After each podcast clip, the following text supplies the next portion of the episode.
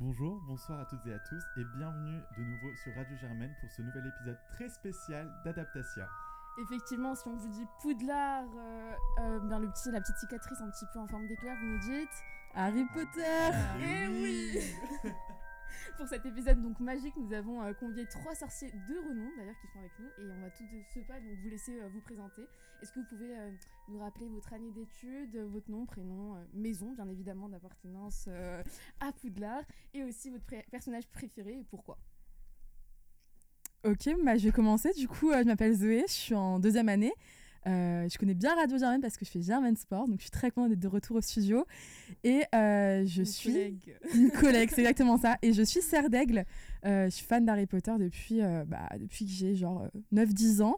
Et mon personnage préféré, j'hésite entre Sirius Black et Rémus Lupin, mais Des très bons choix. de très bons choix. Non, je suis très d'accord, mais je pense que ce serait Sirius Black un petit peu pour, pour le côté un peu angsty, le mec a été accusé à tort, et puis euh, la figure paternelle d'Harry.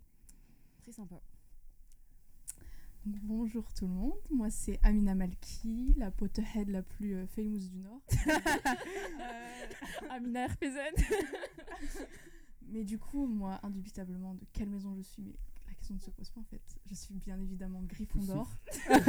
toujours, toujours Gryffondor. C'était une fierté incommensurable par- de faire partie de cette maison. Mais bon, Amina, t'es sûre t'es pas pouce souffle Ah non, j'ai fait le test en anglais. Catégorie Ah non, je suis très fière. D'accord. Et donc du coup, voilà, mon, perso- mon personnage préféré, c'est vraiment trop me, demander. On sait que Vraiment. tu sais, c'est difficile de faire des choix, hein, Amina. Ah non, trop Ton signe astro Le choix le plus difficile. cancer. T'aurais pu être balance. Ouais. Ouais. Peut-être ascendant, peut-être, on sait Ouais, pas. ouais, ouais. Euh, En tout cas, Faut chercher les signes astrologiques des personnages. Ouais, ça. Pour voir la compatibilité. Mais ce que je sais, c'est que j'ai été fan des fanfictions entre Hermione Granger et Drago Malfoy. Et ça, Waouh. et ça, Les vrais ici préfèrent les fanfictions entre exclus. Harry Potter et Draco Malfoy. Ouh C'est bon, on a dit les termes. À moi, à cette époque, j'étais prête à écrire une lettre à J.K. Rowling pour lui dire de quelle manière Ron Weasley et Emma Watson n'allaient pas forcément bien ensemble. Oh. Mais voilà, j'en On en parlerai peut-être. Ouais, par la suite, par la suite. Donc moi c'est Hugo Babé, je suis en deuxième année à Sciences Po et euh, ça fait très longtemps que j'ai pas fait le test. hein. Moi je, vous auriez adoré que je dise pouf souffle, mais euh, non je me souviens plus. Je crois que c'était alors soit Serdec soit Gryffondor, je sais plus du tout. Donc euh, pareil, T'es une sorte de divergente. Ouais. c'est je dois être, euh, c'est c'est mon côté poisson. tu sais, J'essaie. De retour sur les astro. aujourd'hui. Signe astro, Bon, allez, on bascule l'épisode. Et, euh, et Lupin, Lupin forcément. Oh, ok. On a quand même deux lupins. D'accord. Bah, très bien. Bon, bah, les présentations sont faites. euh, Et vos maisons à vous, quand même? Et Bah oui, oui. quand même. Nous on Ah veut tout savoir. Bien Moi, je sûr, euh, grande, euh, grande fan absolue. Et comme Amina, je suis euh, Gryffondor. Mais j'avoue que j'ai évolué. De base, j'étais Serdaigle. Mais euh, il y a eu un petit, une petite transformation en cours de route. Voilà, c'est ça. C'est des Pas forcément pour le mieux, tu sais. Ah, je sais pas, je sais pas. Petite nature courageuse. Moi, c'était ma destinée depuis le début. c'est une vraie. c'est une Serdaigle vraie. depuis le premier jour ici aussi. Anyway. Et moi, je suis Serdeg, mais ça fait très longtemps que j'avais fait le test, donc on sait pas. Bon. Euh, mais pour s'échauffer, moi, je vous propose à vos baguettes et on va vous poser des petites questions dans le cadre d'un petit quiz. Et chez vous. Chez vous, vous pouvez jouer également. Donc, euh, comptez vos points. Et, euh, Aidez-nous, c'est bien. Aidez-nous. Est-ce que vous êtes prêts et prêtes? Prête. C'est parti. Première question. Vrai ou faux? Voldemort était-il un sorcier de sang mêlé? Vrai. et ben, c'est un vrai. euh, C'est vrai. C'est vrai. Collégial. ah, Ouais. C'était très beau. C'est la plus grosse ironie C'était un de peu toute l'échauffement, sa- c'était un toute peu sa propagande. l'échauffement, là. Son père était un sale moldu. Un sang de bourbe, si je puis me permettre. Allez Maintenant, on va rester un petit peu euh, autour de Tom Jedusor. Si je vous demande quand il est né, est-ce que je vous demande des propositions ou bien vous êtes tellement hypé que vous, les- vous le connaissez Franchement, je crois qu'il est vieux. Hein. C'est Non. le début de- du 20 e siècle. Est-ce Non, qu'il même est- pas la date. En fait, on demande pas l'année. Bah, je, je vous donne quand même Ok, ouais, vas-y. Du coup, on les veut bien. 25 décembre, 31 juillet ou le 11 novembre ou le 31 décembre. 25 décembre. Ah putain, je sais pas du Alors, tout. je répète 25 décembre, 31 juillet, 11 novembre ou 31 décembre. 31 juillet, ça c'est Harry. 31 C'est juillet. Harry. Bon, bah, ça, déjà, c'est la question d'après. Oh merde Moi, je le savais Moi, je vois bien un en petit- juillet. comme moi, je vois bien un juillet. petit 11 novembre parce que avec Grindelwald avant lui, il y avait tout un délire euh, sur euh, les guerres mondiales, euh, Genre en mode Grindelwald, ça aurait été une allégorie un peu de, de Hitler ou quoi que ce soit, voire même il y a des théories là-dessus sur Voldemort. Donc pourquoi pas un petit 11 novembre, mais vraiment juste sur des vibes et toi Hugo Ah, ça m'étonne quand même de- de- d'avoir pris la date, euh, la date de l'armistice pour, euh, pour ça. Mais ouais, je serais plus parti sur une date en décembre, que ce soit le 25, peut- pour, euh, pour être un petit peu particulier, on va partir sur le 31 décembre. Eh ben c'était le 31 décembre. Ah, bravo, bravo. La justification était très bonne. Sincèrement, tu m'as convaincu. Ouais, je vais réécrire la saga, ouais. Bon, bah, t'as t'as bien révisé Hugo, bravo. Absolument pas. La troisième question maintenant, euh, Harry Potter, quand est-ce qu'il est né? Est-ce que vous voulez que je vous propose des... euh, Je pense que ça va le faire. ça va être collégial Je pense l'ont déjà dit. 1, 2, 3... 31 juillet, et je crois que c'est 1980 ou 81. Je pense que c'était 81. Ouais, je crois que c'est 81. Ouais. Et on est des vrais voilà. Et j'ai Caroline si tu nous entends.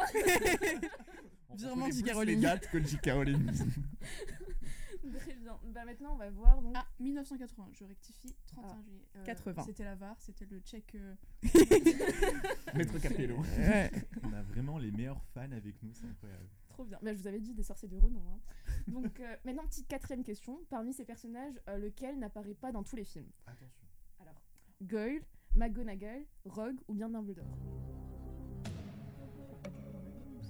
Bah attends, je dirais Dumbledore, mais ouais, je crois que c'est Dumbledore. Qui n'apparaît pas dans tous les films. Mais Ah, qui n'apparaît pas, non, excusez-moi. qui Attends. n'apparaît N'apparaît pas dans Qui n'apparaît pas, mais il apparaît pas dans le set partie. Hein. Attendez, dites-le.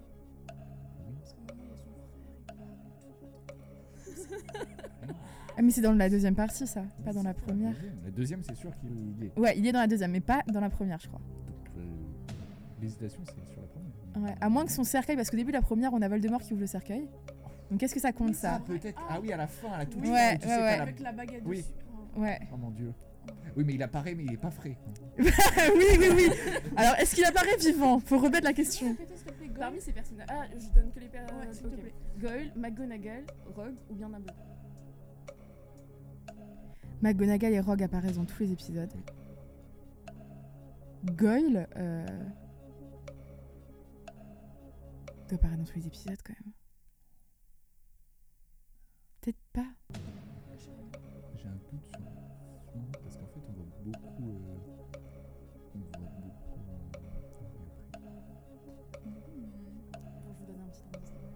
Oui, oui, oui. Alors, la personne est un animagus. euh, son animagus, c'est un chat. Non, c'est McGonagall Mais oui Elle est pas dans tous les épisodes? Alors, bah je suis déçu. Genre dans le premier, elle est pas. Dans le que j'allais 7, dire, dans dans le le 7 un, il y est partie pas. 1, ouais, elle est pas. Ah Ouais. Mais on voit Goyle. C'est tricky, hein. Ah ouais, putain McGonagall est dans la partie 2, indiscutablement. Ouais. Je vous avoue que c'était assez compliqué. On savait qu'on allait avoir des, des, euh, des Potterheads. Oui, On a cherché, mais ah, je te dis pas. Vas-y, Oumoud. Donc, cinquième question. Euh, vous avez un peu titillé quand même sur la dernière, mais bon. Euh, quelle formule Hermione utilise-t-elle pour lancer les oiseaux qu'elle a conjurés contre Ron? Oh putain, je la connaissais. Elle dit. Attendez. Ah, même, pas, même pas les options. elle. Ah, si, si, donne- Bah, vas-y. Ok. Axio, Sectus Sempra, Diffindo, Opumio. Au. Vous êtes sûr? Oui. Ouais. Oui, plutôt. Eh bien, c'est ça. Ah, elle est légère. J'avais Hocus Pocus dans la tête. On l'a toujours plus. Celui-là, on l'a toujours dans la tête, c'est incroyable. Wingardium Leviosa. Ah, les vieux ça. Les vieux ça, pas les vieux ça. C'était drama queen Hermione, hein, donc Ah, je la je respectais un peu. Vraiment. Alors, Dis le- D'ailleurs, en parlant d'Hermione, question 6. De quelle couleur est, la robe, et sa robe donc au mariage de Bill et Fleur dans Harry Potter et les reliques de la mort partie 1 Option, pas option, même pas. Rouge ouais. Ah, ouais, ouais, ouais. Anecdote, anecdote sur la robe d'Hermione, elle est rose dans les films, mais dans les livres, elle est bleue. Sauf que le bleu n'allait pas au teint d'Emma Watson. Oh, C'était pas apprécie. dans la robe euh, 4 c'était Oui, euh, dans la robe, euh, je sais pas si j'ai les précisé ou pas, mais pour euh, oui, c'est Oui, pour la euh, le bal de- dans la, dans la coupe de feu. Ouais. croubes. Cette Ouais. robe, elle était tellement magnifique. C'est de- très belle, Incroyable. mais elle est bleue normalement. C'est la, la descente de l'escalier. Oh là là. Oh. Ça a marqué des générations, ça. Là, on a senti que Harry Potter, c'était plus vraiment pour les enfants. ouais. Donc le festival de Cannes, t'avais la, la montée des escaliers, là t'as la descente des Et escaliers. Ron qui lui fait sa crise de jalousie et qui gâche son bonheur. Aïe, aïe, aïe. Moi, j'en ai voulu. Hein. Moi aussi. Elle avait réussi à domestiquer ses cheveux parce qu'elle n'y arrivait jamais. Ouais. Et s'était fait un Non. sort aussi pour que ses dents. Oui, voilà. euh, parce Dans- que dans le livre, ça, dans Parce que ouais, dans, dans le livre, elle a des énormes dents. Rogue a dû lui jeter un sort, ou je crois un délire comme ça, genre juste avant. Et juste avant le bal, on lui jette un sort pour raccourcir ses dents et elle décide de les raccourcir un petit peu plus que la En fait, normale. les corps des personnages sont plus difficilement domesticables que les animaux. Oui. Prochaine question, donc la question 7 relative au film. Par combien de cinéastes différents les 8 films de la saga Harry Potter ont-ils été réalisés? Ah ah Du coup, 3 Non? C'est ça? Et ben, c'était 4. Ah, Ah Il y en a les, il y a les deux. On a euh, Chris Columbus, Alfonso Cuarón, Ouais. Nick Newell et David euh, Ah Yates. Ah ok, moi j'avais David Yates- ah, Ali Newell? C'est quel film ça? Lui, Euh, c'est c'était le volet. 4. Ah ok, je savais pas du tout. Je pensais que c'était Yates déjà. Mhm. Alors, à qui a appartenu Croutard avant que Ron ne l'obtienne? Option pour option. Option. C'est Fred et carré. George. je crois. Carré, carré ou cash C'est soit Percy, soit Fred et George, mais je crois que c'est Fred et George. carré ou cash Euh, Bill, Percy, Fred ou George Ah tu vois, c'est... euh, Alors je pense que c'est Fred et George. Oui, c'est deux familles. Hmm, Je sais pas, je dis rien. Moi, je vois bien la famille quand même. Mais ils sont tous de la famille de façon dans les options. Oui, oui c'est Mais la famille. famille. euh, Ah, mais la Oui. famille du euh, Weasley, elle est quand même assez. euh, Ça, c'est vrai. elle, est, elle est généreuse. Je sais que le, le hibou qu'il a eu après la coccygrue, ça c'était Percy. Euh, et Croutard, ça doit être... Je vais dire George. Amina.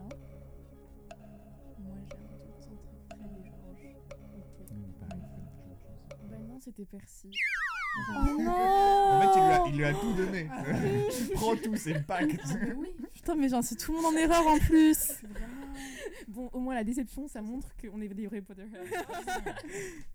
Il y a un truc. Bon, on arrive à la dernière question. Et on me dit à l'oreille que cette question est assez spéciale. Et vous avez notamment le droit à l'intervention euh, d'une personne au téléphone. Appel à un ami. Oh, j'adore Donc, est-ce que vous êtes prêts et prêtes pour cette dernière question? Allons-y. Oui, mais j'ai peur. D'accord. De quel bois est composée la baguette d'Harry Potter? De- de- attendez. Attends, qu'on appelle Pas qui? de, pas de. Non, non, j'ai, j'ai, j'ai, j'ai, j'ai, j'ai, j'ai. Guy, la réponse. On n'a pas de Non. spécialiste Pas de en bois. C'est pas, c'est pas, non, Eben, ça c'est Draco. Non, pas Eben. C'est pas Eben. Vous pouvez appeler C'est- un ami. De, Mais de, qui? fl- d'oli- On a, on a, grande de- experte. de cerisier d'ar. Une grande experte d'Harry Potter. on est a à une votre amie avec nous disposition. là. Voulez-vous qui réunir la Dream Team Les cons. Oui, bah. Alors attendez, on vous donne quand même les options. Attends. Mais les options, je pense qu'on l'aura. Non, on l'appelle. Non, je pense qu'on l'appelle. Attends, Aussi, on l'appelle. je la bien les, je veux bien les options aussi. On, on donne les options quand même juste pour qu'ils aient une petite. On sent le membre de Sciences Mais Po on- Environnement, c'est très, très bois. Alors on a Acajou, Chêne ou, ou Acacia. Chêne. Tu penses Chêne Je crois que c'est Chêne, ouais. Ouais, c'est bon. Ok, bah là on va, on va appeler On quand va même. appeler euh, l'ami. Pour confirmer. Qui est ce, ce Qui sont mystérieux, euh, ami C'est la question à un million Ami d'euros. eux Et c'est J.K. Rowling. Ah, Et là, on tombe sur le répondeur. Allô Tu nous entends? Comment vas-tu? On t'entend très bien. Absolument. C'est dans le Poudlard Express. Et voilà, le fameux. Dans le boulevard Express, dans le boulevard Express, bah oui, bah bien sûr. Là, je suis, euh, je suis en route euh, pour, euh, pour rentrer chez moi, du coup, c'est parfait. Ah bah génial. Bah écoute, tu tombes à pic parce que actuellement nos amis euh, fans d'Harry Potter dans le studio ont un peu des difficultés avec la dernière question et ils ont contacté donc euh, On a fait l'appel à un ami. ils ont fait appel à un ami C'est toi. et du coup euh, la question bah attends avant tout tu peux te présenter quand même euh, nom prénom et euh, ton ta famille. Ta famille. Ta famille. T'as ta maison. On va prendre le prénom de ton père. Acte de naissance. Euh, et, euh, du coup, on, va dire que c'est un anglicisme commun, parce que c'est vrai qu'en Angleterre, c'est les house, hein, c'est pas les families. Mais du coup, moi, c'est Émilie Cario-Renel. Et du coup, en fait, ma, ma, ma famille, comme ils disent en français, du coup, bah, ce serait un peu la, la classique, quoi, la Gryffondor. euh, Il y a que des vrais aujourd'hui. D'accord. Il y a que Merci des gens beaucoup. basiques Et là on peut aujourd'hui. passer à la question qui est de les quel bois est composée la baguette de Harry? A en acajou, B en chêne, C en hou et D en acacia. Et on joue pour 24 000 euros.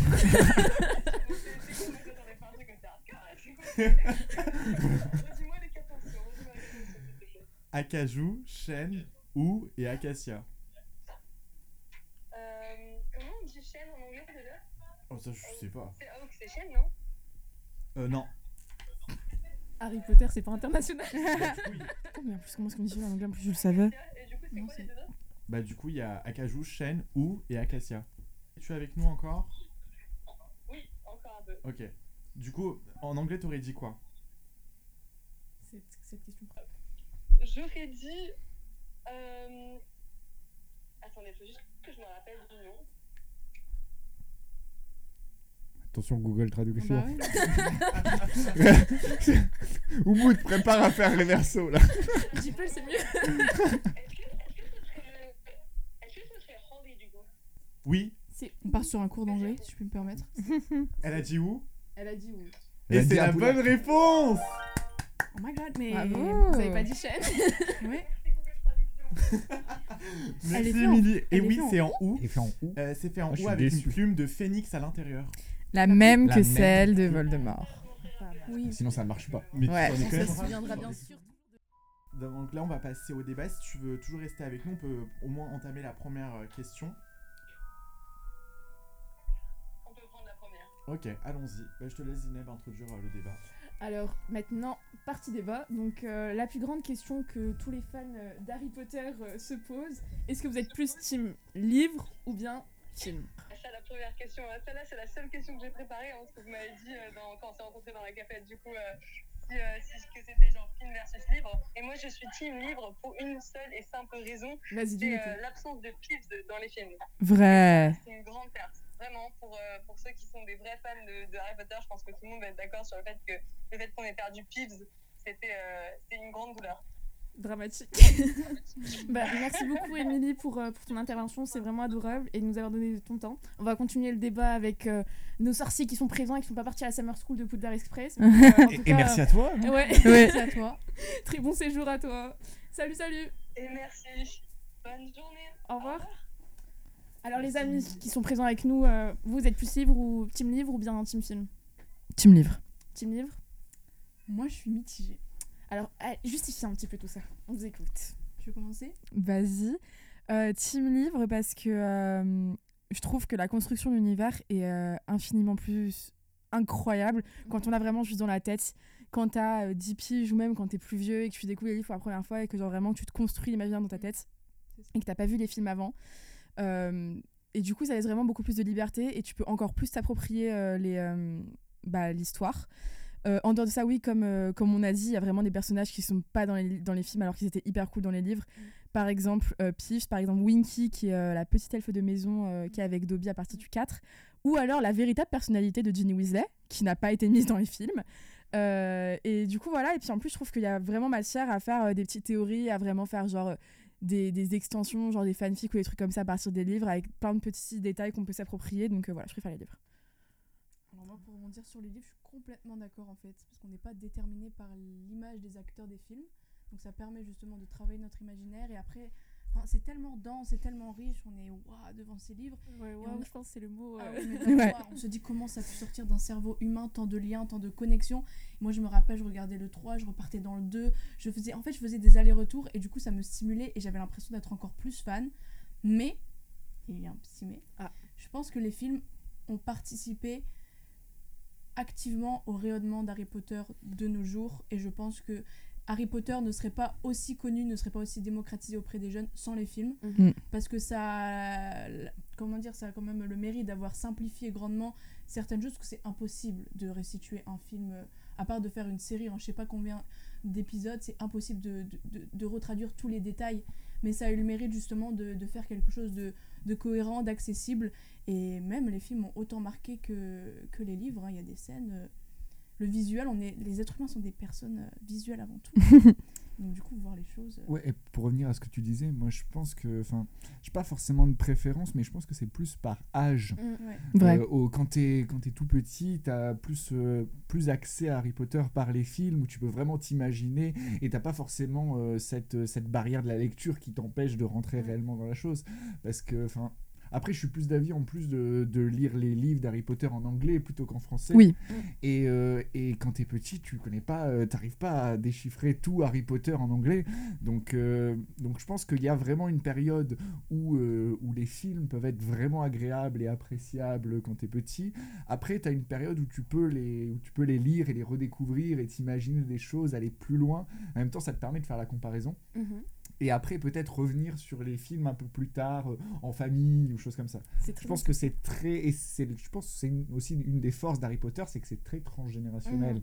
Et que les différentes versions, de, différentes versions d'Harry Potter, que ce soit en film, en livre ou même d'autres, d'autres séries annexes, ça permet vraiment de créer un univers qui peut plaire à tous les âges. Puis même en dehors des différents supports, t'as vraiment le côté euh, des différentes couches de lecture qu'il y a dans Harry Potter. Ouais. Et en fait, enfin, c'est ça, ça- ça reste la même histoire, mais c'est pas les mêmes enjeux que tu as quand tu Mm. découvres Harry Potter pour la première fois quand tu es tout jeune, et ensuite quand tu les revois ou que tu les relis maintenant. Et je trouve que c'est hyper intéressant, et c'est ça qui fait qu'à notre âge, on est toujours très fan. C'est parce que c'est une série qui a la capacité de d'avoir l'attention d'à peu près tout le monde grâce à différentes couches de lecture. Et le gros avantage des livres, c'est que même maintenant, euh, quelqu'un pourrait, un autre réalisateur pourrait arriver et dire, je vais re-raconter Harry Potter avec euh, avec tout ce qui reste dans le livre, parce qu'il y a Ouais. quoi faire Ouais. une deuxième série de deux Totalement. heures par film euh, C'est exactement ça. de Harry Potter. Mais ce qui Ouais. est assez incroyable avec les livres comme les films, c'est que euh, ça participe à un rayonnement littéraire. Enfin, j'ai jamais vu autant de livres réédités Plein de gens avec qui ont autant de commencé ouais, couvertures. la lecture par qui ça. ont Mm. commencé avec ça. Même moi, je me rappelle quand j'étais petite, enfin, je regardais, je lisais Harry Potter. C'était euh, pas mon Victor Hugo, mais un peu quand même. Ah, si. Nos petits classiques à nous. Oui. peu. Et à chaque fois, les, je redécouvrais les, les couvertures des Ouais. livres à la Fnac. Et en fait, à chaque fois, j'avais envie d'aller. Mais là, il y en a encore des nouvelles. hein. Mais oui, à il y a des fois. éditions là, Et euh, propres aux maisons et tout. euh, Je les ai, c'est je dépense une thune dedans. Et, C'est et- et très international Harry Potter. Ah oui. Finalement, tu Oui. parles avec n'importe qui dans le monde, tu, tu peux commencer une conversation avec quelqu'un Mm. que tu connais absolument Et pas. même pour apprendre une nouvelle langue, pour apprendre une nouvelle langue, bien approfondir ses connaissances. Moi personnellement, je les avais lus en, en Mm. anglais euh, pour un moment et, et vraiment, t'as l'impression que ça aide énormément Ouais. et c'est hyper formateur. Et Mais du coup, la question de la traduction, je trouve aussi que c'est. Enfin, je les ai lus en premier en français, je les ai relus en anglais plus tard. On a quand même une très bonne traduction en français. Et euh, ce qui est bien, c'est qu'il y a aussi la traduction de l'univers. On n'a pas juste pris les mots anglais, on les a laissés. Euh, par exemple, Hogwarts est devenu Poudlard. Et on a plein de trucs comme ça qui, au final, maintenant résonnent vraiment, même dans l'imaginaire français d'Harry Potter. Et euh, je trouve ça assez en cool. Angleterre, des fois, on- les personnes utilisent le mot Poudlard. Ouais. Donc, euh, ça C'est vrai. qui... Au niveau des traductions, même, je trouve qu'elles sont très pertinentes. Enfin, je- comment elle a réussi à traduire quelque chose qui était en anglais, un mot imagé, et choisir le bon mot au français pour, qu'on- enfin, pour euh, transmettre le même sentiment, ou du moins la même émotion, le Mhm. même caractère Ouais. qu'elle voulait transmettre euh, C'est en fort. anglais. Donc ça, c'est assez C'est incroyable. assez magique. Et c'est assez rare de voir un, un pouvoir fédérateur autour de livres, Ouais. en sachant que le- la décroissance du monde littéraire, malheureusement, euh, contre des blockbusters. Enfin, Et en plus, il y a- y, beaucoup de. Il y a tout un langage qui a été créé pour, euh, Ah pour oui. Harry Potter. Ouais. Et tout ce langage-là, lui, est universel. C'est vrai. Ouais, Et la se traduit pas euh, forcément. Et, et ça, fait des, ça fait des séries comme, euh, comme il y a Le Seigneur des Anneaux aussi, où il y avait cette langue-là comme ça qui a été créée pour. Il y a une terminologie Harry Potter assez incroyable. Et ça permet de. Ouais, de D'ailleurs, petit fun fact, est-ce est qu'on est, on est, on est au courant qu'il y a quand même des petits mots latins dans nos, dans nos petites, euh, dans nos petites euh, Ah oui, oui. potions, etc. Ah oui, euh, oui, totalement. Formule magique. Ou même euh, formule. euh, Ben, ne serait-ce que Félix Félicis, euh, des trucs comme ça, tu vois. latiniste. Là, ah, on était contents. On est là. non, mais enfin, juste, et je me permets de rebondir sur. euh, euh, sur ce qu'Hugo a dit euh, par rapport au Seigneur des Anneaux. Enfin, c'est vrai que moi, je suis plus fan d'Harry Potter, etc. Mais il faut quand même rendre à César ce qui est à César.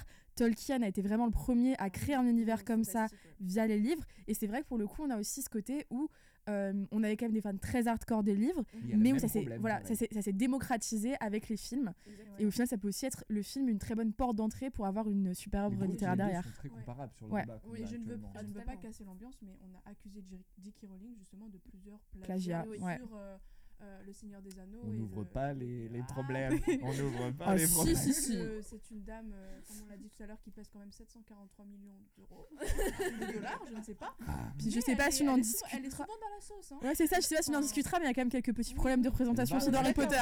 On est d'accord. Voilà. On en, on en parlera à la fin un petit peu. On en Là, on est encore dans le monde féerique. Oui.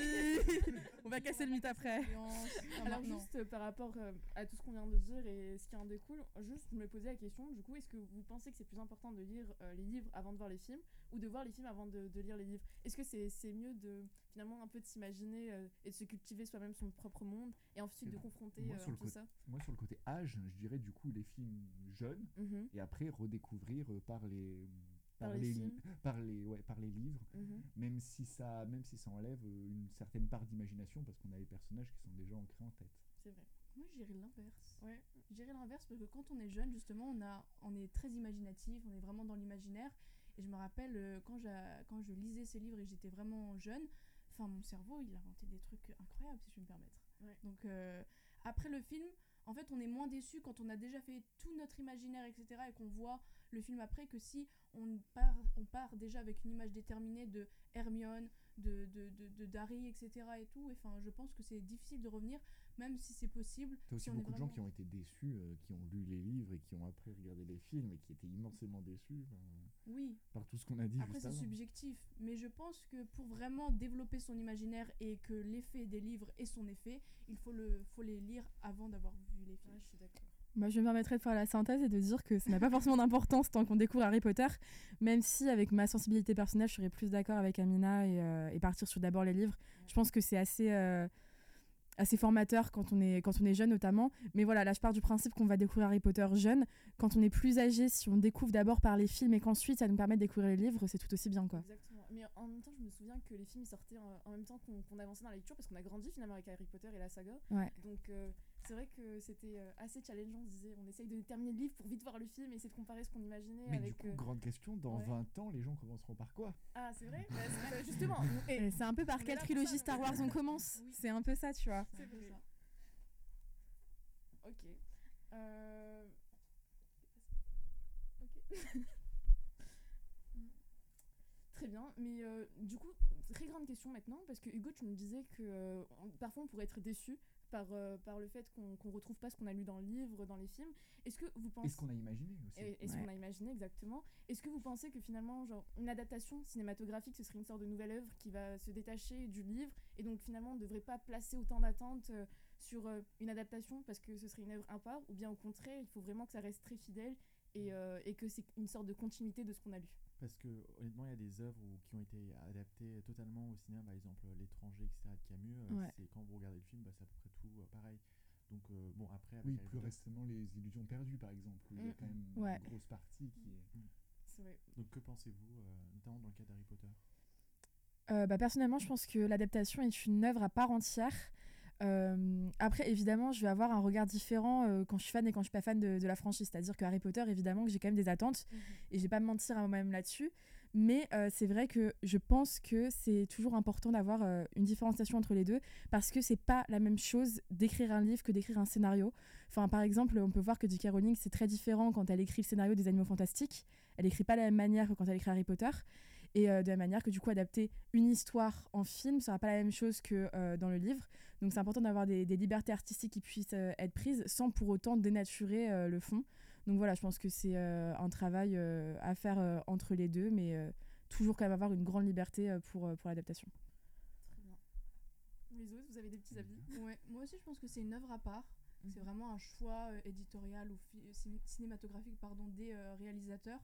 Mais je pense que, et je pense que c'est ce qui s'est fait, hein. il y a Mhm. eu un dialogue entre J.K. Rowling et les réalisateurs parce qu'elle a un droit de regard quand même. Mm. Elle- ils, ils utilisent complètement le monde de J.K. Rowling et il faut pas le dénaturer, Mhm. mais il faut pas non plus. euh, Enfin, je trouve que ça aurait été vraiment et euh, malheureusement impossible de représenter fidèlement tous les détails du livre Harry Potter. Mhm. Donc je pense qu'il y a eu des choix qui ont été faits. Et je pense que comme un, une- un éditeur et son, euh, son écrivain, en fait, ils vont privilégier certaines parties, certaines parties vont être privilégiées, Mhm. d'autres vont être abandonnées, de temps en temps à contre-coeur. Ça va être de temps en temps un bras de fer. Enfin, ils vont dire ah, ça c'est c'est mieux pour l'image, c'est plus stylé de mettre en avant ça ou ça. Mais euh, à la fin, je pense que c'est vraiment un juste milieu entre les deux. Oui, on aura peut-être l'occasion d'en reparler tout à l'heure, mais euh, de- du problème de J.K. Rowling, réalisatrice, réalisatrice de Ah oui. films, mais, euh, mais aussi évoquer le, le rôle des équipes, parce que Oui. quand, Mm. euh, quand tu, quand il y a un film qui est créé, une adaptation qui est créée, chaque, euh, chaque personne de l'équipe va amener quelque chose de, son, de sa propre histoire. Enfin, c'est ce qu'on en a parlé tout à Mhm. l'heure. Le directeur de la photographie de, du 2 et du 4 au moins euh, a, a fait la photographie aussi des, de tout ce qui est... euh, ah, là, on a dit tout à l'heure, attends, euh, j'arrive plus à trouver. On avait dit euh, nom. Mowgli, Oui, qui, a fait, Euh, euh, qui a fait beaucoup de... ah, mon Dieu, film d'horreur. d'horreur de... Oh ça va pas me revenir. Oui, non, moi non plus, j'ai pas le, Oh, le mon truc. Dieu. Euh, je, vais, je vais retrouver ça. Je... Mais par exemple, si on prend un autre auteur que j'aime beaucoup également, Mhm. George R. R. Martin, qui a écrit Game of Thrones, Le Trône de Fer. Aïe aïe aïe. La réadaptation, euh, dans, il a fait tellement de livres, je sais même plus, il y en a plus de, de 15, il me semble. hein. C'est Mhm. impossible de, de reproduire comme ça, mais c'est un chef-d'œuvre cinématographique en termes de série. Donc je prêche un peu pour ma paroisse, mais elle est, elle est incroyable. Non, mais surtout, c'est hyper intéressant parce que tu vois qu'au final, la série et les Mm. livres, à partir d'un moment donné, c'est plus la même chose du tout. C'est plus la même chose également. Mais euh, en fait, de temps en temps, le monde est tellement complexe qu'il faut faire des choix et que ça peut réduire ou même décupler euh, l'impact de certaines scènes. Je pense qu'il y a des scènes qui ont été mises plus en avant que dans les livres, enfin personnellement j'ai Oui. trouvé, et d'autres qui ont été mis moins en avant, alors que pour moi, après c'est c'est subjectif encore une fois. Oui, donc pour revenir euh, tout à l'heure, non, le directeur de la photographie était celui de Tim Burton, des films de C'est Tim ça, Burton. c'est ça. Et ça. on voit beaucoup cet Mm. univers très sombre. On a es- aussi évoqué tout à l'heure, comme tu disais, les films de La planète des singes, qui a été aussi le même, euh, le même directeur de la photographie. Et c'est ces personnes-là qui apportent vraiment un contexte. Et c'est comme ça qu'on voit une certaine évolution également, où il y a eu tout un. Il y a eu un arrêt entre le 2 et le 3 des films, où il y a eu des changements de réalisateurs et tout ça, ça apporte en plus des réadaptations, des adaptations et tout ça. Enfin, ne serait-ce que dans le, dans le décor, le décor par exemple de la maison Gryffondor.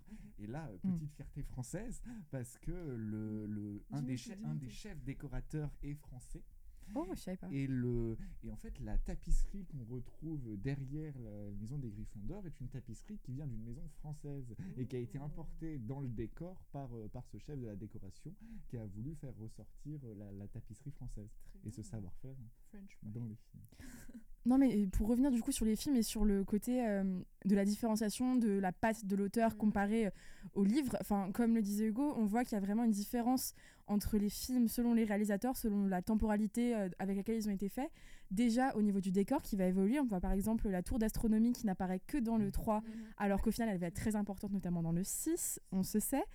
Euh, et puis aussi, on voit que les, les films selon réalisateur vont avoir chacun une atmosphère et une âme très différentes. Enfin, on, on le disait euh, hors micro, mais mon préféré c'est euh, le, le 3 en termes de film parce que Alfonso Cuarón, j'aime beaucoup sa réalisation. Et on voit que c'est pas du tout la même chose que quand c'est Chris Columbus ou David Yates qui les fait. Donc voilà, donc on voit quand même qu'il y a une force de l'adaptation qui va aussi venir euh, de la personne et de l'équipe qui est derrière. Et euh, du coup, c'est important d'avoir quand même une patte et pas juste un truc euh, basique de euh, c'est le livre adapté quoi. Ouais, en même temps, ça permet un renouvellement parce que Oui. les gens Oui. se lassent vite quand c'est le même réalisateur, c'est la même tournure, c'est les mêmes, euh, c'est tout même pareil. Donc là, le fait d'avoir changé l'équipe, euh, le réalisateur et même d'aller plus loin sur les équipes techniques, ça permet vraiment un renouvellement et de pas perdre le public euh, parce qu'on a encore, enfin, on a un même succès autant sur le 1 que sur les derniers. Et c'est vrai, Donc, mais euh, ce qui est assez surprenant aussi avec la saga d'Harry Potter, c'est qu'on n'est jamais vraiment. J'ai jamais vraiment entendu quelqu'un dire j'étais déçu par les films par rapport aux livres. C'était toujours. euh, c'était différent, Mm. mais on a aimé, euh, on a aimé euh, de la même façon, hein, ou bien peut-être différemment, mais il y avait quand même euh, Oui, ce côté d'appréciation euh, Ouais. des deux côtés. Et au moins, on, on peut avoir ce débat euh, quel film t'as préféré Alors que s'il y avait Eh les, ben, mêmes, les, mêmes, les mêmes tout le temps, ça serait, euh, ça serait ouais, les deux. Le premier est la même chose que le troisième, c'est bon, on n'a pas besoin Oui, d'en en- parler. En fait, vrai. finalement, ils se complètent, je pense. Parce que ça. J.K. Rowling ne sera jamais euh, scénariste ou réalisatrice et eux ne seront jamais capables d'écrire un chef-d'œuvre comme elle. Donc en fait, c'est juste un dialogue entre, entre deux arts. Et, ça fait Et ce qui est hyper intéressant, c'est que quand on pose la question quel est ton film et ton livre préféré, généralement c'est pas les mêmes réponses. Ah oui. Bah alors, d'accord. allons-y. Ça on dépend va beaucoup aussi de la personnalité ça. des gens, Ouais. de leur appréciation des. Alors Zoé, tu nous as dit ton film préféré c'est le 3. Ouais, mon film préféré c'est le 3 Le livre. et le livre c'est le 6. Ok. Ok. Amina. Alors mon livre, sentima- sentimentalement parlant, je pense que ce serait le 2. Ok. J'ai beaucoup aimé. Et euh, le film, j'irais le 4. Ça Mais reste les, y en a les deux grands classiques. Ouais. Mais- Euh, moi, le film, t'as la découverte du 1. Oui. où quand même euh, on découvre tout. On Enfin, attendait tous, je pense, nos petites lettres euh, de Ah oui. À 10 ans. Quand je suis arrivée en sixième, j'étais ah non, c'est pas là que je devrais Je être. demandais à mes parents de vérifier trois fois la boîte aux lettres. c'est- la création de l'univers visuel. Ah c'est oui. vraiment, enfin, c'est là où tu, c'est là où commencent tous ces débats d'ailleurs. euh, On est plus des moldus maintenant. Ça, ça, on rentre vraiment dans le truc. Ouais. Et pareil, le 4 avec toutes ces, tout ce scénario qui est vraiment, euh, il y a plein d'étapes différentes qui sont hyper agréables à, à découvrir. Trop bien. Euh, Alors, juste pour revenir sur ce qu'on disait tout à l'heure, euh, il y a, dans certains cas, donc il y a des films qui ont pris euh, le dessus sur les livres. Par exemple, euh, si je vous cite euh, parmi tant d'autres, Gatsby ou encore Forrest Gump, Mhm. on oublie même qu'à la base c'était des livres. Mais donc, qu'est-ce qui fait selon vous, genre vraiment que, que la saga d'Harry Potter, ça, ça- ça- ça s'est démarqué et que ça a été un succès à la fois euh, à l'écran, mais aussi dans nos librairies et sur le papier, euh, et qui a fait que ça, bah, ça va, pense, euh, rester dans des générations encore et des générations. Là, ça va se perpétuer. Ouais, je crois, je crois qu'on l'a déjà évoqué un petit peu tout à l'heure, peut-être que vous voudrez revenir après dessus, mais fait vraiment cette différence entre les livres et Mm. les films. Il y a, il y a vraiment eu des choix qui ont été faits dans l'adaptation qui permettent d'avoir un réel regard à la fois sur les films et sur les livres et pas avoir une pâle copie comme on peut avoir dans d'autres Mm. dans d'autres séries. Puis je pense qu'il y a aussi tradition euh, d'Harry Potter, tradition au moment où ils sont sortis pour euh, les jeunes d'aller acheter leurs livres qui sortaient à peu près tous les ans euh, en même temps parce qu'ils grandissaient avec le personnage. Donc nous on était un peu vieux pour, enfin un peu un peu jeunes pour pour grandir avec parce qu'ils étaient déjà quasiment tous sortis quand quand on a commencé à lire. Mais et puis après la tradition aussi de bah t'offres un Harry Potter euh, à ton neveu ta nièce à n'importe qui qui va avoir 10 ans et euh, Noël. mais Ouais. c'est vrai c'est mais c'est c'est un peu un C'est truc un euh, bah, le... c'est un peu initiatique quoi. Et même, c'est émotif. Quand, Oui. quand Ouais. tu achètes un Harry Potter et que tu l'offres, Et c'est. t'évolues avec le personnage, Oui, donc c'est- finalement euh, ton, ton livre vient accompagner ta... C'est vrai. Mais moi, je trouve vraiment qu'il y a un... Enfin, du moins, quand je l'ai appris, il y a un côté émotionnel avec les livres. Parce que quand j'ai appris cette anecdote, petit fun fact pour Adju Germaine. Allez, euh, allez. En exclu. Euh, je, je pense que vous devez le savoir en tant que Potterhead aguerri, mais le livre de premier livre de J.K. Rowling avait été refusé par 12 maisons d'édition Ouais. avant d'être accepté. Finalement, c'est sa petite magie. Et oui, c'est un peu, elle a un peu un côté au début, je trouve, on en parlait également tout à l'heure, un peu un, un côté euh, Baudelaire, un peu spleen au début. C'était Mm. quelqu'un d'assez sombre, J.K. Rowling. Enfin, elle n'était pas préméditée à devenir quelqu'un avec 743 millions d'euros, un patrimoine. Started from the bottom la T'as retenu son capital. Ouais. Ah non, mais c'est important quand même. Elle a commencé dans un train, euh, il me semble, durant un voyage. Enfin, Mm. elle a une histoire Un peu comme Émilie, un petit peu. Une femme en galère, euh, toute seule, etc., qui réussit à faire. euh, Ouais, quelque- dans l'Édimbourg de Et la... ok, on ne croit pas Mm. en premier lieu. Enfin, on ne croit pas en son talent. Il y a tellement de gens à qui on n'a pas cru à- en leur talent dès le début. Et comme quoi, c'est même une force. Enfin, elle a continué, elle a continué. Et finalement, Et elle finalement, pour elle aussi, c'est un peu le rite initiatique Ah de, oui. Ouais. de sa vie, Bah oui, Harry Potter. Bah oui. Non, Et puis justement, je trouve que là, on touche un point qui est assez important sur l'univers- sur l'univers d'Harry Potter.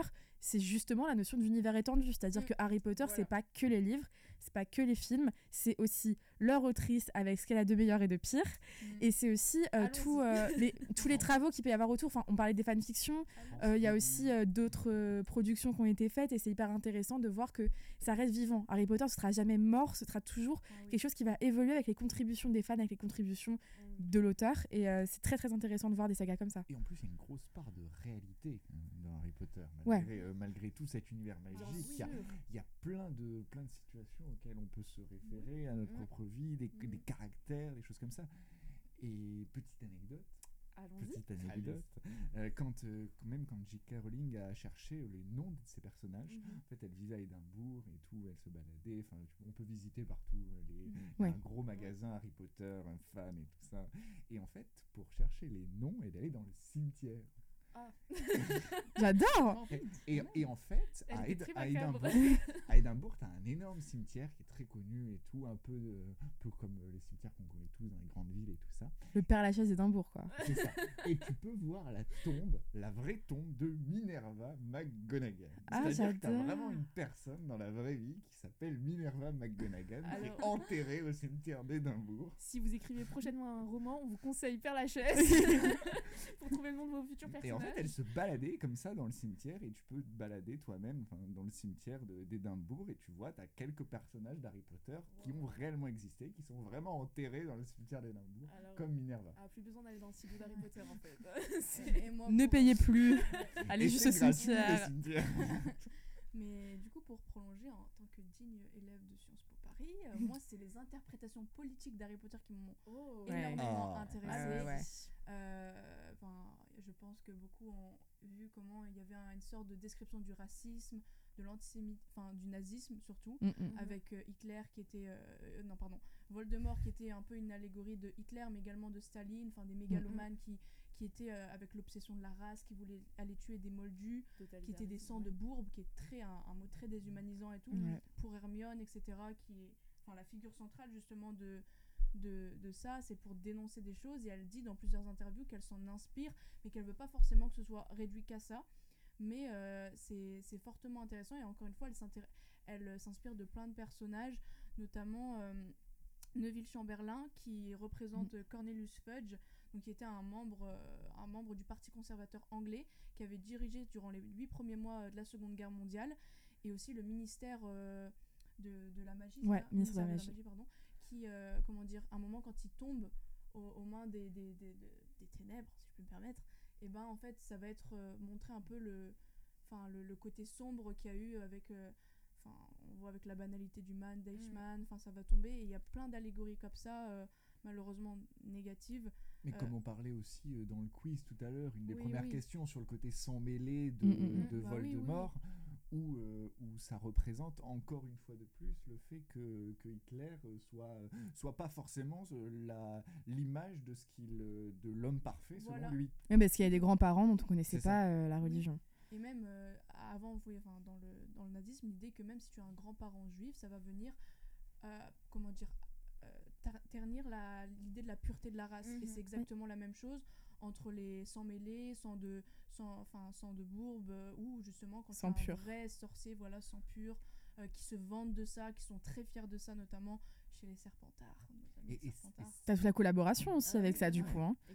Mais su- et sur le sens, ce qui est intéressant, c'est de voir que Harry Potter est même pas sans pur. Ses deux parents sont des sorciers, Mm. mais comme il a des grands-parents qui n'étaient pas sorciers, il est considéré sans mêlée. Donc là, on se rapproche vraiment de ce que Hitler faisait avec les juifs. Ah, Et même dans les décors, euh, tous ces grands manteaux marrons qui ressemblent Oui. un peu à- Oui. aux, aux uniformes SS et tout. Enfin, c'est très. Euh, Même dans. Ça, ça a été vraiment respecté Mm. entre, les, entre les livres et les films. On voit vrai. vraiment euh, ces, ces paradoxes, ces Mm, petits, mm, mm. euh, ces petits rapports euh, à la- à l'histoire, à, la réalité. Et aussi qui, à la euh, sociologie, quand on voit les inégalités de classe avec euh. Malfoy qui, euh, Ouais. qui, euh, Ah oui. qui dénigre les Weasley. euh, on a eu euh, des, des scènes assez, euh, assez violentes, mais, euh, mais je pense que c'est totalement ça. Ça reprend. euh, ça, ça englobe tellement de choses Harry Potter qu'on peut pas, on peut pas résumer. C'est très réel pour quelque Ah, chose de magique. quoi. Oui, mais c'est ce qui est, excuse-moi, je T'inquiète, comprends, ce qui vas-y. est très intéressant, c'est que on n'a pas l'impression d'avoir. euh, elle, elle choisit pas le même prisme pour aborder ces thématiques. Par exemple, il n'y a aucun problème à être euh, euh, de couleur noire. Bon, après, à part euh, la, la pièce. Il n'y a pas théâtre, véritablement de personnes de couleur non Oui, plus. allons-y. Vous voulez qu'on parle du côté personne noire. Bah de oui. Allons-y.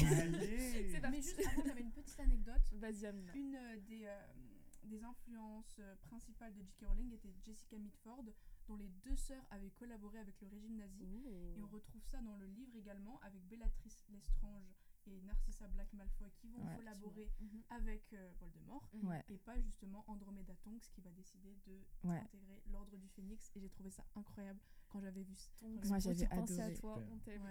Non, mais- Comme quoi. Mais justement, enfin, euh, pour euh, entamer là-dessus sur le côté un peu plus euh, problématique, n'est-ce pas, de, de l'œuvre de J.K. Rowling, euh, quelque chose de assez euh, contradictoire avec euh, toute la dénonciation euh, du nazisme euh, qu'elle met euh, consciemment, c'est que Mhm.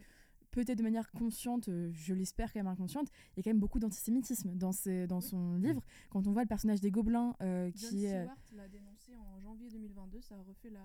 C'est un acteur anglais, il a dénoncé ça, et il l'a comparé euh, à un livre, euh, je vais retrouver ça tout de suite, et ça a fait le buzz, comme quoi en fait à chaque fois il y a des buzz qui ressortent sur euh, Oui, toujours. Il y a eu la transphobie, il y a eu le, problème sur l'homosexualité, Oui. sur euh, quand on a voulu euh, choisir une actrice noire pour jouer euh, Hermione, ouais. la, pièce de théâtre, et donc du coup euh, je vais retrouver, mais je te laisse euh. Non, mais oui, mais c'est juste que, en fait, voilà, c'est, on parlait encore de en dehors de l'univers et dans le livre, c'est que à la fois dans les livres, il y a des représentations qui peuvent être vraiment euh, problématiques, au sens de, enfin, ça, ça pose un vrai problème pour les personnes qui sont représentées, parce qu'on voit quand même le gobelin qui a toutes les caractéristiques euh, antisémites, Ouais, euh, de l'argent, du nez crochu, etc., qui, qui est vraiment insupportable à regarder et à lire. Et puis ensuite, dans toutes les prises de parole de J.K. Rowling, qui dit que les femmes trans ne sont pas des femmes, et de tout un tas de choses comme ça, qui va se rendre compte a posteriori qu'elle a un livre qui est quand même euh, très très blanc, très très hétéronormé, euh, dire euh, Et ça, Dumbledore ça est les telle personne est. Mais oui, c'est ça. Parce que, parce que quand, euh, quand, on, quand on disait tout à l'heure qu'on grandissait avec les films, avec les livres, ça, crée- ça nous crée des. Ça formate. A- C'est un ça. pouvoir de représentation. Enfin, Oui. Le pouvoir de de- d'Harry Potter a- a cette, euh, a ce crédit-là d'avoir une influence chez les jeunes, chez les tout petits, à les inciter à, livre, à lire un livre, ce qui n'est plus anodin non plus. Mhm. Et, en- Et certains messages de J.K. Rowling Oui. deviennent malheureusement Oui, universels. exactement. Oui. Et beaucoup lui ont reproché d'annoncer la- l'homosexualité de Dumbledore qu'en 2015, après avoir fait. euh, Et même, elle l'a pas annoncé encore euh, officiellement. Vraiment, oui, peu- C'est du pinkwashing, euh, très clairement. Exactement. Parce que c'était sur la vague et Oui. elle s'est dit bon allez porte-parole de, de tout le monde autant autant Bah oui. ajouter mais Oui, euh, oui. Et aussi, donc je reviens sur le livre. Donc, en fait, on, on compare les gobelins de la banque Gringotts, qui ressembleraient trop aux caricatures faites dans le livre Les Protocoles des Sages de Sion, qui est paru Ouais. en 1903, et que Adolf Hitler avait réutilisé dans son pamphlet antisémite Mein Kampf. On rappelle, le protocole des sages de Sion, c'est euh, quelque chose de très très complotiste et très Ouais, très antisémite, exactement. donc euh, pas bien du tout quand même. Ouais. Et, euh, et oui, surtout ces, ces problématiques-là, sur même euh, ouais, l'homosexualité de Dumbledore, ça fait, énormément parler. On lui a même reproché le co- contraire. Il y a même, je sais plus exactement c'était qui, qui lui a dit de vouloir inciter les jeunes à devenir homosexuels en déclarant que Albus Dumbledore était euh, déclaré gay Non, mais il y avec a eu tellement de. Ah oui, de non, mais il y a eu, euh, ouais, de- totalement une purgation des passions autour de ça. Ah oui. je trouve. Et en fait, Ouais. ça a tellement investi notre vie, Harry Potter, Oui. que et tellement de gens se sont inspirés, des, se sont vraiment pris de d'amour pour des personnages et tout ça, Ouais. que que vraiment tous ces messages-là sont passés et ont intégré euh, le- la mentalité des gens. Et Mm. autant il y a des messages qui sont fabuleux dans Harry Potter, Ah euh, oui, oui, mais il y a des messages comme ceux qu'on vient d'évoquer qui sont absolument horribles. exactement Après, au niveau de la représentation, si on veut en reparler rapidement, il n'y a aucun grand personnage, on va dire, qui est issu, enfin, qui est racisé, entre guillemets, Mhm. parmi les trois, bien évidemment, ou même autour. Ouais. Il y a les sœurs Ah, autour, Patil, y a le. Comment elle s'appelle le il y a il y a y a Shawshank, déjà Ouais, ouais, voilà. excuse-moi, en termes de prénom pour un personnage asiatique, euh, bon. Oui. Voilà. il y a Jean quand même il y a, il y a- Dean Thomas, ouais. seul hein. Et Lee Jordan. Mais il y avait des deux. per- ouais, il y avait des Ah, ça personnages. euh. Ouais, mais c'est ça le problème. exactement et le problème Ouais. c'est qu'on se souvient encore de leur prénom donc ça veut dire que c'était pas la, la Ouais. assez euh, Et il y avait une actrice euh, qui était dans le clan Malfoy, qui était de couleur noire, mais qui est beaucoup plus importante dans le livre et dans les films, on la voit pas du tout. Mm, mm, mm. Donc je Ouais. sais plus euh, le nom, mais. Ah, j'ai pas ça. C'est un, un- un acteur. C'est le meilleur ami de Malfoy. Ah, c'est Blaise Abini. Voilà, c'est ça. Mm. Exactement. une de qualité Oui, qui, qui était beaucoup plus important dans le livre, pour le coup, que dans le, euh, film, que dans le enfin, film. le- Ouais. Voilà. Donc c'était. euh, Ouais, les films ont rendu les choix encore plus, encore plus démonstratifs. oui Ouais. exactement Et parce que autant euh, même, on parlait tout à l'heure des gobelins, mais les gobelins, t'as as certes un imaginaire euh, dans, euh, dans quand tu quand tu lis les livres, mais quand tu vois les films, Il c'est y a plus vraiment il y a plus d'hésitation. Ah, c'est flagrant, ah c'est flagrant, vraiment. bah oui. oui totalement Non, et puis même les sœurs Patil, euh, pour euh, le bal euh, de Noël dans, les, euh, dans, dans le 4, elles ont des saris, mais qui sont. euh, Enfin, ça se voit que ça a été fait par des blancs, quoi, et que c'est c'est pas des Ah, vrais saris. Et mais c'est ça, tu vois. totalement Mais oui. Et c'est. Comment dire Pourtant, les, Anglais, ils ont quand même, un, je trouve, même dans les séries actuelles, ils ont quand même un- une certaine force dans la représentativité. Oui. oui Dans d'autres séries comme Sex Education, Oui. comme. euh, euh, Les chroniques de Bridgerton. Voilà, Mhm. complètement. Et là, je. euh, je trouve pas que ça a été fait euh, autant. Et c'est d'ailleurs euh, l'indignation quand on a élu. euh, on a choisi l'actrice. Dont Je me souviens plus le nom également. Et il n'y a pas eu de y a pas eu de correction par la suite parce qu'il y a eu beaucoup de beaucoup de séries euh, après qui ont été faites et tout ça et à chaque fois c'est enfin c'est des corrections mais très euh, enfin comme le comme la comme le fait que de dire que Albus Dumbledore est homosexuel enfin c'est une- Bah, le, le plus grand euh, parti qui a été pris, ça a été euh, de choisir euh, du coup une actrice noire pour jouer le rôle d'Hermione dans Oui. euh, L'Enfant Maudit. Ouais. Donc euh, là, on est en train de chercher le prénom. Mais enfin, ça a eu. Enfin, la, la pauvre s'est pris un tas Ah de oui. commentaires racistes. Ah C'était affreux. Mais c'est là qu'on voit quand même. euh, on parlait des, des nouvelles, euh, enfin, des nouvelles productions anglaises et de la représentation. Harry Potter, ça a 20 ans dans la tête. Donc, euh, bah, j'espère que euh, on peut se servir de ce gros tollé et de du du gros manque de réussite de, de J.K. Rowling par rapport à la représentation pour faire des choses qui sont mieux maintenant. Mm. Notamment dans des univers fantastiques qui sont vraiment les univers qui souffrent de- d'un gros manque de représentation et qui sont encore très très blancs aujourd'hui. Ouais, Ah, et ouais, l'actrice est Noma Dumezweni et on voit en fait comme quoi, euh, pour se justifier J.K. Rowling dit dans les films, je ne dis pas si Hermione est blanche ou noire. Mm, oui, elle l'a dit, c'est vrai. Ouais. Et elle a comme dit quoi, dans les ça livres montre qu'elle l'avait pas précisé non Et plus. ça montre l'impact d'un film sur le livre. On Enfin, revient. après, euh, après, après, dans, je- le je- choix, je- dans le choix d'Hermione Granger, Je- on, est, euh, on est bien d'accord, dès mais le début des films, tout le certaines, monde était certaines d'accord. On personnes et- d'accord. utiliser Oui. cet argument pour dire bah non Mm. c'est pas cohérent euh, que maintenant bah Hermione elle est elle est blanche et elle elle peut pas être euh, enfin, certaines personnes ont justement euh, évoqué ça or euh, enfin commencer par les livres Oui, peut-être faut pas oublier que le film est une adaptation, donc Oui, on peut l'adapter Voilà. autrement en choisissant euh, une Voilà. actrice. euh, mais pour, certaines- pour certaines personnes ça coule pas de source Mm, c'est ça. malheureusement Juste pour revenir tout à l'heure à ce que tu disais, euh, Zoé, on parlait donc, euh, on revenait sur euh, les animaux fantastiques et, et l'enfant maudit, d'ailleurs, juste, Mm. juste tout, tout de suite, il y, a, y a y a quelques instants. Et je, je me demandais, est-ce que vous avez apprécié finalement ces, ces deux dernières œuvres? Est-ce que vous pensez pas que finalement on a un peu un surmenage de cette euh, saga d'Harry Potter On veut absolument en tirer un maximum de choses. Est-ce qu'il faudrait pas y mettre un terme à un moment? C'est Un maximum d'argent. C'est extrêmement publicitaire. Ouais. Amina, le Ah, capital de, Ah. de J.K. Rowling. C'est extrêmement Spoiler publicitaire. alerte, je n'ai pas lu ce livre. J'ai lu 30 pages et ça allait gâcher mon, ma Ah, vision je de mon enfant. J'en parlais avec des, Ah, des, amis. euh, Ah, je l'ai acheté, je l'ai ah mis à non, la- je l'ai pas- je l'ai pas lu parce Je pense que je l'ai lu en une heure, ça- après je l'ai jeté, je pouvais plus. Ça, allait me décevoir, je le sais. Pareil. Ça allait me décevoir et je préférais ne pas être déçue. Ah Mais il tombait des mains, mais pas par ennui, par dégoût. Exactement, c'est exactement ça, ça se disait très rapidement, mais euh, C'est une mauvaise fanfiction. oh, Enfin, je veux dire, je reviens là-dessus, mais enfin, quand j'ai envie de consommer du contenu Harry Potter qui n'est pas Harry Potter euh, en tant que film ou en tant que livre, je ne me tourne pas vers les animaux fantastiques, dont j'ai vu que le premier film qui m'a déçu, donc j'ai pas vu les deux Pareil. autres. Ah non, moi, Je j'ai me tourne pas vers euh, l'enfant maudit. Mais-. Non, pas Wattpad, je me tourne vers euh, Archive of Your Own, qui est le meilleur site pour avoir des fanfictions. On écrira ça en Euh, description. non, mais véri- non, véritablement, il y, a des- il y a des choses qui sont vraiment très quali. Ah oui. Et euh, il y, a, il y a des super euh, travaux euh, de. je pense notamment à la fanfiction All the Young Dudes, qui a même été publiée, qui est sur les maraudeurs et qui est absolument géniale. Et en fait, on a des, des- des travaux qui sont très bien faits, où on se réapproprie l'univers, mais de manière saine, en fait, juste en partant de, de livres et de, de trous qui ont été laissés, et euh, sans vouloir faire du profit par-dessus, sans avoir euh, vraiment juste une envie de bah, d'argent, quoi. Et Certaines personnes ont internalisé euh, justement ce manque de représentativité en faisant des fanfictions autour de l'homosexualité de certains personnages dit. Alors, il, s'avère que celle-ci, c'est entre, entre Sirius et Remus, mais c'est assez secondaire, c'est vraiment Ah, sur... il y avait pas que ça, il me semble, il y avait aussi le père euh, d'Harry et. Ah, y- alors, mais ça, Ah, ça, ça, c'est- pas hein. pas mon délire. Marseillais, Harry Potter Mais c'est... Moi j'étais team euh, Amour impossible, Draco Malfoy et. euh, Et Hermione Hermione- mais parce que même dans la, dans la vraie vie, enfin Emma Watson, elle a eu meilleurs un, un crush sur... euh, parce qu'il est un peu plus vieux qu'elle, donc... euh, dans, le, C'est dans trop la mignon. dernière fois, Dans la- la la- HBO, elle, reprend ça. Mais oui, Ouais. Ah, mais après elle lui dit je t'aime, ils lui disent euh, elle lui dit, C'était... euh, comme un visage. C'est Regulus Black. Voilà. On, sent un peu le râteau de Ah bien Malfoy et Emma Ah Watson. Ouais. Mais moi, il y a des amours, elles m'ont déçu. Hein. Je suis désolée, mais l'amour entre Ginny Weasley et euh, Harry, Potter, Harry Potter, je, je ne peux pas. Ah, mais dans le livre, on comprend beaucoup mieux. Ouais. Dans le livre, Mais- c'était mais, dans le film. Mais dans le film, Ah, excusez-moi, La- non mais c'est horrible. Mais la, la scène où dans le 6, dans le dans le sixième film, il y a une scène où elle lui donne un truc à bouffer, genre elle lui donne à la main, et après elle refait ses lacets et je me dis mais mais on est en 1920 ou quoi là? Et c'est hyper gênant et je On a vraiment déteste. l'impression qu'il fallait quelque chose. on Oui. a- On a forcé le truc. On est d'accord. Après, euh, y a une époque, je rêvais que Hermione Granger finisse avec Harry Potter, mais ce n'est pas possible. Ce Ouais. n'est pas possible. Pourquoi?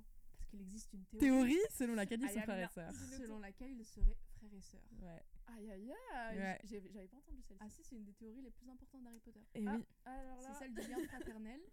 En fait, il y a les théories du complot à l'intérieur d'Harry Potter. Mais c'est ça qui est génial. Moi j'adore. En fait, il y a des sous-histoires et euh, C'est J.K. Rowling en fait elle entretient un peu pour entretenir la communauté en Oui, fait elle, les bah fait, oui. elle, elle apporte des éléments et justement ça permet de pas perdre la magie je pense que c'est pour ça elle, elle euh, cache elle dissimule des petits indices et en, pour faire bref euh, le- cette théorie dirait comme quoi euh, bah, en fait Hermione Granger est, euh, a été adoptée par ses parents euh, moldus Mhm. mais qu'elle sera en réalité la demi-sœur d'Harry Potter et que dans tous les épisodes où Harry Potter a été protégé, c'est parce qu'elle était là dès Ouais. le premier épisode et quand elle n'est pas là, notamment durant la coupe de feu, Ouais. et quand on il, se passe, il, il arrive du mal à Harry à la fin dans le labyrinthe, bah c'est parce qu'elle n'est pas là.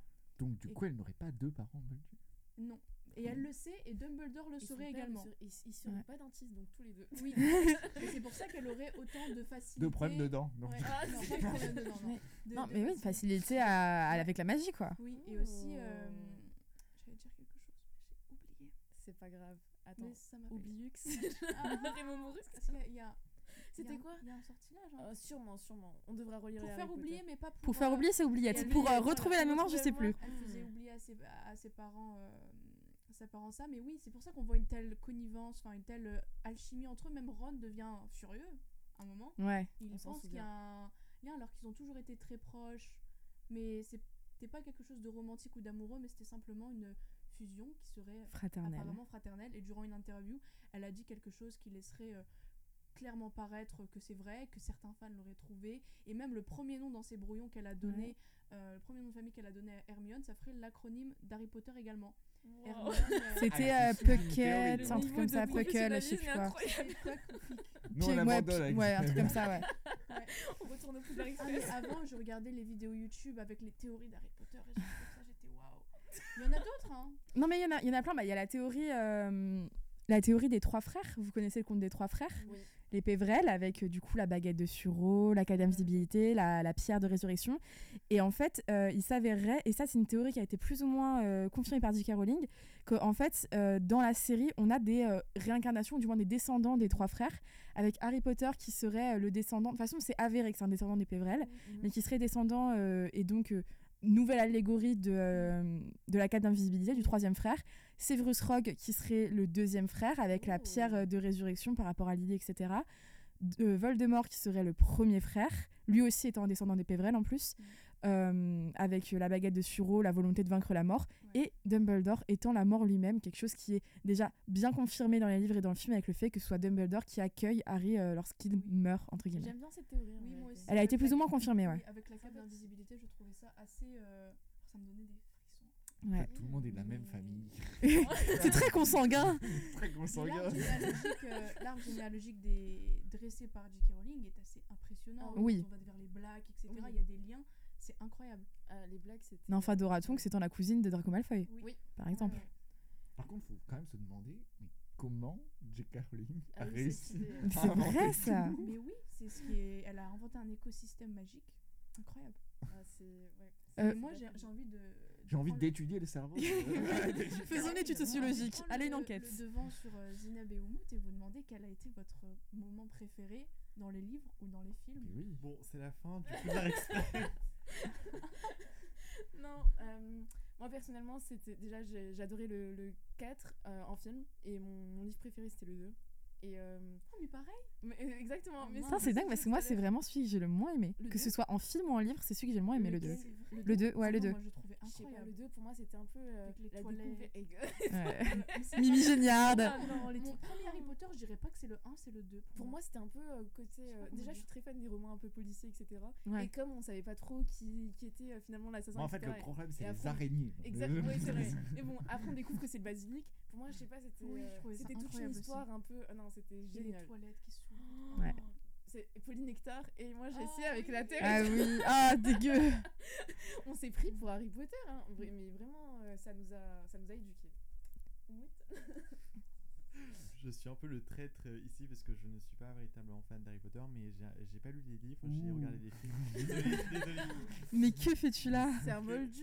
Je sais pas, je- Sinon, euh, le, ouais, le 1 m'avait assez marqué, euh, notamment les scènes de Quidditch, c'était trop bien. Genre, euh, Ouais. C'était, euh, je- je- après, je me suis Mais ça aussi, enfin, moi. c'est devenu un truc réel. Maintenant, il y a oui. vraiment. Non, mais ça, c'est ridicule par contre, c'est ridicule. Il y a des gens qui mais achètent les, euh, les balais dans les magasins de Ouais. fanfiction, etc. C'est de, de fans et c'est assez drôle. Championnat Ah ça ça me fait trop rire. Ouais, ouais. Euh, juste pour revenir à ce qu'on disait tout à l'heure, on a vu un petit peu une dimension historique, sociologique à- au film et au livre. Est-ce que vous pensez pas qu'il y a également une dimension un petit peu philosophique, dans le sens un peu le déterminisme social, l'idée que finalement Harry va, va, va tout simplement dépasser euh, ce destin entre guillemets et qui va, euh, je sais pas, j'avais l'impression, Déjà, j'avais on a lu parlé certaines ouais, tout à théories, l'heure de la- ouais. toute l'introspection. Ouais. de- Exactement. de- de- et même il y a certaines phrases euh, du, du film surtout là qui, qui restent en mémoire quand Dumbledore il dit euh, Harry. Euh, euh, c'est euh, au moment où tu en Avec auras le le plus besoin, oui, avec euh, l'épée euh, Oui. Ah bah, de Gryffondor qui lui dit euh, au moment où tu auras le plus besoin, elle apparaîtra, euh, c'est l'épée qui choisit, euh, etc. Ou Sirius Black dans le 5 qui lui dit euh, il y a une part euh, de lumière et d'ombre en chacun de nous. Euh, ce, qui, euh, ce qui compte, c'est euh, la- um, The You Choose to Act On. J'ai pas la version française, je suis désolée, c'est insupportable. Euh, mais, euh, ou alors Dumbledore qui dit euh, Dans les moments les plus sombres, il faut juste rappeler d'éteindre, enfin d'allumer la lumière. Ah, ça, ça, qui est- est très joli. Oui. Et autre théorie qui dit qu'il y a un lien entre Ron et Dumbledore. Oui, oui, non, elle est très longue celle-là. Oui. Ah putain, ça commence à aller trop loin. Non, mais alors, je vais me permettre de revenir sur les théories parce que pour le coup, ça répond aussi un petit peu à la question. Euh, sur euh, tout le côté introspectif, euh, justement, euh, d'Harry, sur euh, en fait, l'explication des longueurs des livres. Le fait que les, les premiers livres soient beaucoup moins longs que les euh, derniers, que le plus long soit le cinquième. En fait, ce serait. Alors, je sais pas si c'est.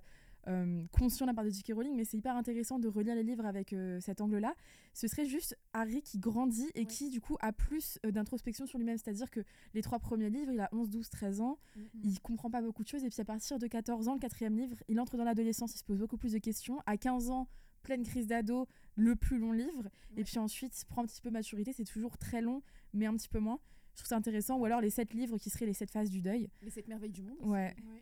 Le chiffre 7 très important dans la saga d'ailleurs. Ah, effectivement, En fait, le chiffre totalement. 3 et le chiffre 7, c'est Ouais. ce qui revient Ouais. le plus souvent dans le... Exactement. Très numérologie. euh. C'est vrai. Mais même elle aime bien les symboles, même le patronus, qui serait une, euh, l'animal qui représente Mm, le mm. mieux la personnalité, etc. Moi j'ai trouvé ça très poétique. très euh, beau, ouais. Oui. C'est très très joli. C'est très joli. Alors on va bientôt arriver au terme de notre émission. Est-ce que vous avez une petite Oh. anecdote à nous partager euh, Une dernière anecdote comme ça? C'est pas forcément une anecdote, mais c'est un petit truc sur lequel j'avais envie de revenir. Euh, sur la différence entre les livres et les films et sur euh, une, euh, une scène que je trouve très belle dans le film et qui est pas dans le livre et du coup je trouve que c'est un, un très bel apport. C'est euh, la scène de danse de Harry Potter et Hermione Granger dans le 7 partie 1 si je me trompe pas. Euh, qui est donc sur, en plus sur une superbe chanson de Nick Cave and the Baptist qui s'appelle Oh Children, qui est incroyable. Et, euh, et je trouve que c'est très beau sur euh, la, la fraternité qui est entre les deux et sur le lien entre les deux. Et voilà, je trouve que euh, c'est partie de ces scènes qui sont aujourd'hui devenues cultes alors qu'elles n'étaient pas dans les livres. Et ça montre en fait, encore une fois, à quel point Harry Potter, c'est une histoire, un univers plus que des médiums. Et je trouve ça très beau. Voilà. C'est très bien. Ça, ça, ça me touche, je sais pas pourquoi. Ça ça m'a rappelé un peu tout ça, l'ambiance et tout. Harry Potter, c'était incroyable. J'aime beaucoup les personnages, et pas que dans Harry Potter, qui- qu'on sous-estime au début. Ouais. Et pour cela j'aurais deux, deux, deux petits passages à Notre savoir... petit Dobby ou pas Oh Dobby, ah non, Neville. Ça, ça, ça a brisé ma vie déjà premièrement. Petite ah non j'étais vraiment dévastée, mais pas que Oh. Dobby. Neville Londubat, quand Ouais. il fait son discours, je le trouve tellement impactant. Ah oui. L'évolution du petit Neville Londubat, qui est un peu euh, le harcelé, qu'on moque tous, euh, etc. Le bouc émissaire, ouais. le bouc émissaire vraiment, et qui à la fin a le courage de parler et délivre un message comme ça, et je trouve ça incroyable. Et Et c'est finalement qui- un peu la vie de l'acteur également. Et oui, Oui. d'accord. Ah oui, maintenant quand Le on voit, c'est Qui est devenu très beau. Ah oui, euh, ouais. euh, D'ailleurs, c'est lui. Bon, voilà, c'est comme Emma Watson dans les escaliers, c'est Voilà, voilà. Mais déjà lui et aussi euh, Severus Rogue. Je crois que c'est un de mes Oui. passages préférés. Le Quand moment où il y a sa larme, oui. Et quand il Il va dans la, comment on a dit, euh, là où on met les larmes, la, la, la pensive, La pensive. pensine, La pensée, oui. la Pensine. Et qu'il regarde l'histoire, euh, vraiment c'était un des moments qui m'a le plus ému parce Ouais. qu'en fait toute cette méchanceté, toute cette haine, etc. En fait, ouais, on Et sait lui- pas vraiment s'il faut le détester. Mais- C'est un personnage même, très ambigu, ouais. Et voilà en fait c'est cette ambiguïté, elle a joué avec ça, on l'a dé- on a, on l'a détesté, on a adoré le détester. Et c'est en fait, on se un rend compte- personnage un peu pas noir genre- ou blanc. quoi. Et bah finalement, chacun une part d'ombre. Mais et c'est le Dark Vador de. Et euh, oui, que c'est d'Harry le gen- Potter. que c'est le gentil et qu'il protège Harry Cette et que même lui il savait pas et qu'à la fin il s'en veut. Je trouve ça incroyable et j'ai des frissons là parce que je crois que c'est Oh. Oh. scènes C'est trop mignon. Avec les petites marguerites au début. Et par amour Ouais. pour euh, waouh. Pour Lily. Les yeux de ta mère. Harry. Alors après, euh, j'allais j'allais vous lancer là-dessus, mais je vais d'abord euh, laisser Hugo euh, dire son anecdote. Alors, Hugo. Non, mais moi j'avais lu que. Alors que Chris Columbus, Mhm. et là ça revient sur ce qu'on disait tout à l'heure, la vraie différence entre les films et les livres, il a toujours refusé de lire les livres. Ah, Ça, Je savais pas. C'est-à-dire qu'en fait, il n'a- lu les livres d'Harry Potter que après avoir réalisé les films d'Harry Potter. Ah oui, quand même. c'est un pari là. Et en fait, Non, mais c'est intéressant. et c'est- on le- C'est c'est par le récit qu'il est rentré dans le. Enfin, je sais plus que- qui c'est qui lui a raconté, mais je sais plus si c'est J.K. Rowling quelqu'un d'autre. Du Voilà. temps. Et en fait, il est, enfin, il est rentré comme ça dans l'univers et il a, il a peut-être lu quelques passages et Oui, tout, sûrement. mais jamais le, le livre complet euh, euh, avant de réaliser les films. Pour pas s'influencer peut-être. Et ben du coup, je me permets euh, dernière petite question. Excusez-moi là, je, Non, je dépasse un peu mon rôle. Euh, fans actuellement. pour ou contre euh, Severus Rogue Est-ce que vous l'aimez ou pas? Que c'est quand même quelque chose d'assez clivant. Euh, Moi, j'aimais bien la phrase d'Amina on aime le détester. c'est vrai, C'est ça. vrai. C'est un peu comme dans ça Colanta. résume bien. euh, Ouais. Est-ce que ce serait pas un peu comme dans Colanta Il y a toujours des personnes. ça. c'était- Ça, les têtes à claque que t'as envie de claquer, c'est que t'adores. Mais quand ils partent, C'est peu ça. mal. Ah ça, à la ouais. fin, il s'est abso- il Ah, s'est je l'ai absous de, adoré. tous ses- de, Ouais. tout, de toute ma haine envers lui. À la fin, je.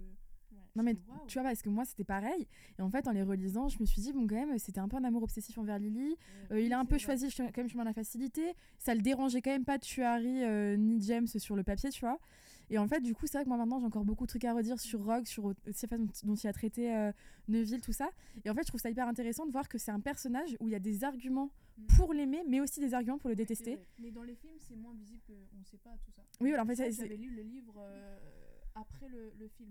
Et donc, du coup, j'étais un peu. oui dans moins- le film euh, il est Ouais. complètement absous ouais. Ouais. Quand il est. Enfin, et même au contraire, c'est le, le père d'Harry qui devient exécrable. alors qu'en fait euh, non C'est- c'est moi celui j'aime qui beaucoup James Oui, c'est, euh, voilà. ouais. C'est un peu. euh, c'est Rusrog est celui de mis de côté, lui, euh, le populaire qui vient, qui lui vole Lily euh, de manière injuste. Aïe, aïe. presque être mis de côté ça justifie de traiter sa meilleure amie de sang de bourbe Ah oui, on est. et d'ensuite rejoindre une association terroriste. Est. Mais- Après, Problématique. infiltré. Il était infiltré.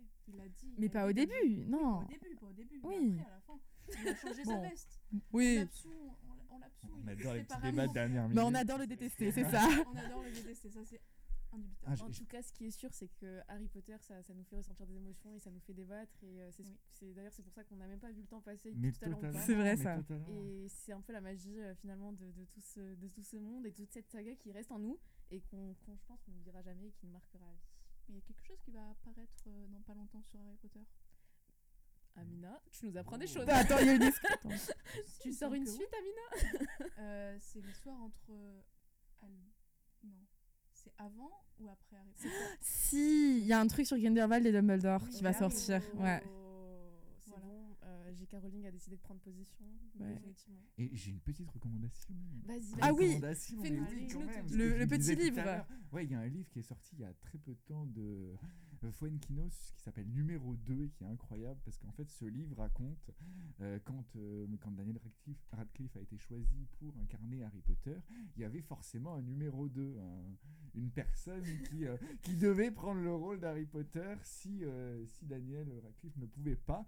Et en fait ce bouquin raconte l'histoire de ce numéro 2 Oh là là. inventé et, et l'histoire de tous ces numéros 2 laissés par le cinéma français, le cinéma. Donc Mais quel numéro 2, dis donc c'est ça. Donc Ah, euh, à allez lire euh, euh, ah numéro ouais, 2 il faut, pour voir cette faut. petite histoire. Très bien. Bah, écoutez, merci euh, Zoé, Amina, Hugo. Ce fut un moment. euh, Grand plaisir. Merci à vous, Non, moi j'ai beaucoup apprécié. Moi aussi, ouais, de vous avoir plaisir partagé. Et euh, on- Allez, 10 points pour euh, toutes les maisons euh, de football. Parfait. on a bientôt les comptes. Mais euh, en tout cas, vraiment, ça nous a fait énormément plaisir. On espère que vous avez apprécié ce moment également avec nous. C'est très bien. Et nous vous remercions euh, de nous avoir écoutés et au plaisir de vous retrouver sur Radio Germaine. Au revoir. Au revoir. Au revoir.